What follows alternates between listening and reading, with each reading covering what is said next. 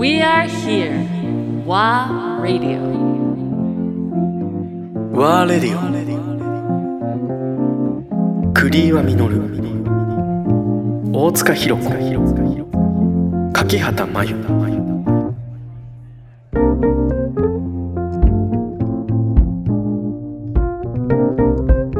どうもお久しぶりですお久しぶりです。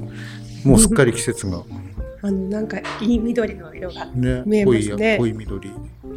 うん。このくらいの緑が一番いい綺麗。わかります。なんかこの色しか見えないっていう感じですもん本ね当。綺麗綺麗、うん。日の目時ですよ。濃い緑。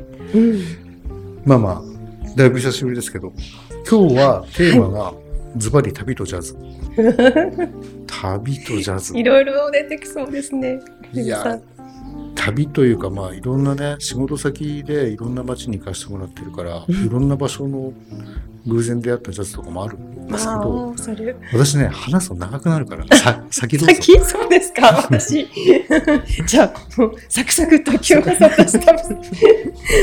そうか旅です、ね。私ねめんどくさいから長いのでちょっと一から聞いていきたいなと思うんですけどそうですよね旅が旅？まず旅っていうこう定義というか何を何のなどういうことを旅って考えてますまためんどくさい話ですけど 旅っていう漢字ってかはい。一人の人が旗を持って歩いてる象形文字なんですよ。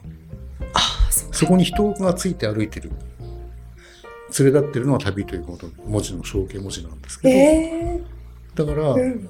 一人旅とかだから一人旅って言葉があると思うんですけどそうかそれをイメージするとそうそう。すごくわかりやすい。だから誰かと一緒に行くのは絶対旅誰かと一緒に行かなきゃいけないっていうことではないけれど、んうん。どっかに行けば旅なんじゃないですかね。うんわかんないわかんない、ううなんか勝手にそう思ってるけど。うんうんそうか。散歩してるのも旅だと思うので。あそうですね。それはもうなんか自分の心が決める。例えば旅っていうのは海外旅行とか、温泉旅行。うん。そうじゃなくて別に非日常のところに行くっていうのは旅なんじゃないのかなと思うんですよね。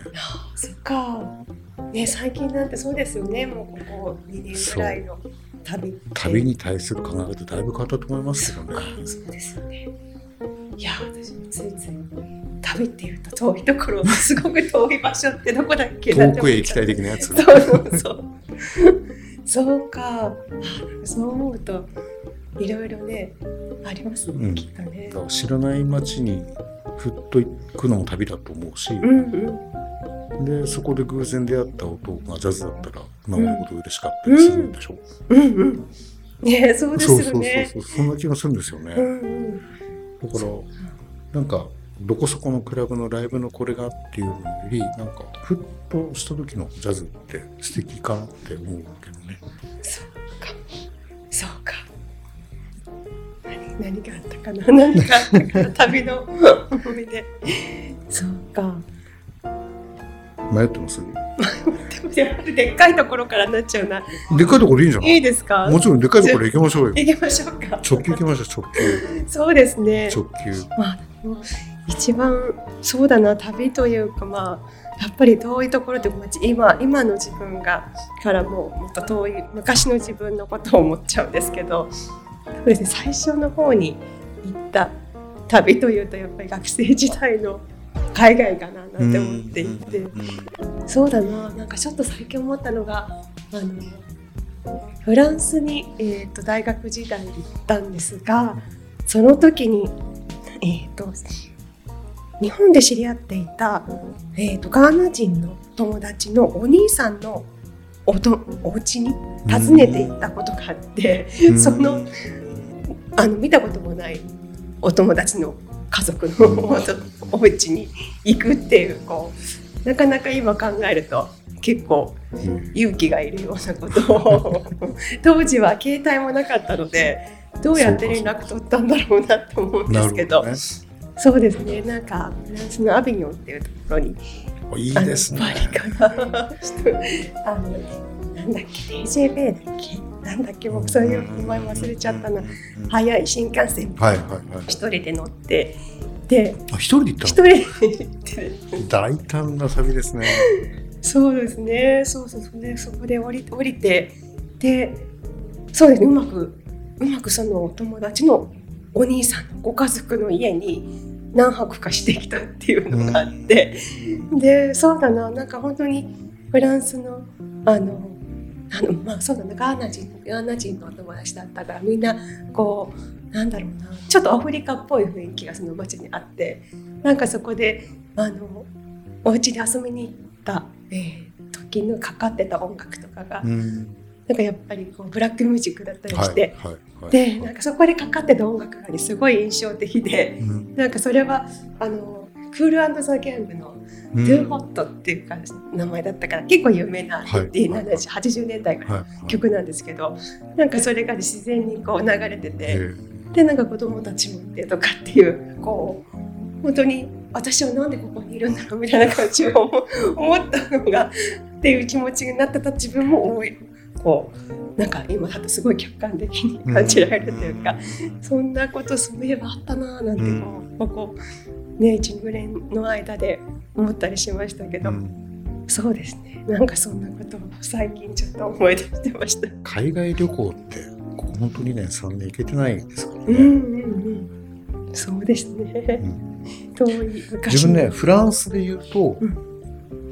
一番印象深かったのはパリのメトロの音なんですよね。あへえでパリのメトロってあのニューヨークの地下鉄でも普通にミュージシャンやってますけどパリのメトロってすごいレベルが高くて、シャトレーっていう駅のコンコースでうん弦楽五重奏がやってたりとかあ。ものすごい演奏なんですへよ。えで調べたんですうんうん。なんでこんなうまいんだろうなこの人たちと思ったらパリのメトロの交通局にえっ、となんだっけそのオーディションすると専門の部があるんです。よあそうなんですね。そこの審査をオーディションを受けて合格しないとライセンスカードをもらえないんです。よあ。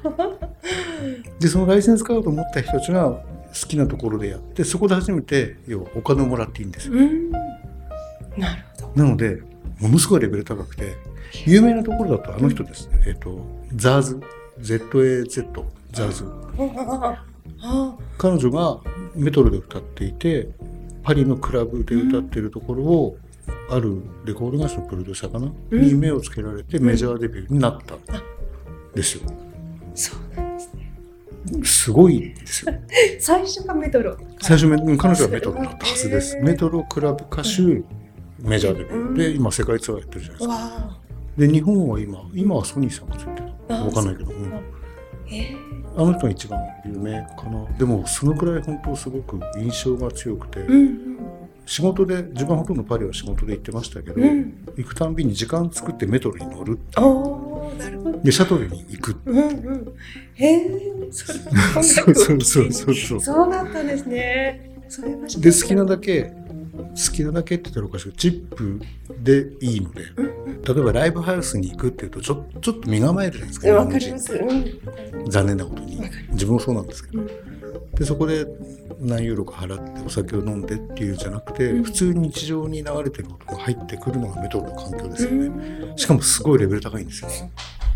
お客さんはお客さんというかこうでも通りすがりの方も。そう結局オーディエンスも皆さん耳超えてるじゃないですか、うん。だからちゃんとあのペイもするし、うんちゃんと聞く姿勢を持ってるというか、うんうんうん。通りすがりふんみたいな人は一人もいない感じがする、ええそそういう空気ね。いいんですよいいね。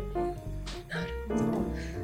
他のオーディエンスの方はやっぱそのメトロがそういう場所だってあのことを知ってる。知ってるでしょうねね。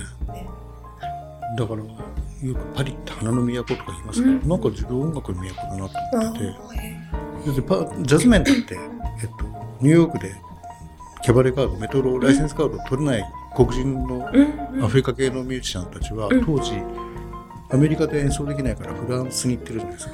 ヨーロッパ。でそこでいっぱい録音されてるパリのアルバムっていっぱいあってサンジェルマンのうん。なんちゃらかんちゃらとかあるでしょ、はい。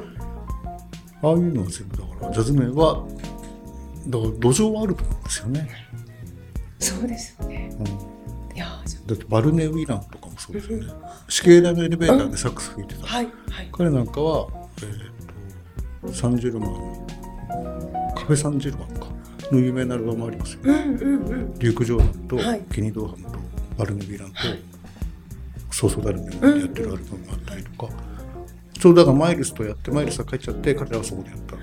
同じタイミングでやってるはずですけどそうか。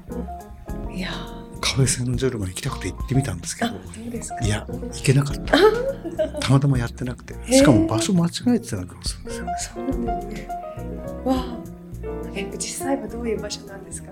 サンジェルマン壁えサンジェルマンとサンジェルマンデベレっていう教会があってうん。広場があって、えっ、と日本人がもうカフェのイメージってあるじゃないですか。カフェルーマウンとか、はい。カフェフローラとか、はい全部ああそこにあります。あだから自分なんかはあ、うん。映画の世界ここにある自分ここにいるみたいな、こうん。こにいる自分素敵みたいなアホな時代がありましたけど。えでなんか若い時はそうやってやっぱり音楽ジャズが好きだったから、うアルバムの元になったところが言ってたーわけで、うん。うん。でもビビっていけないんですよ。勇気を出していけなかった。っていうのが旅とジャズの一番なんかフランスのうん。記憶かな。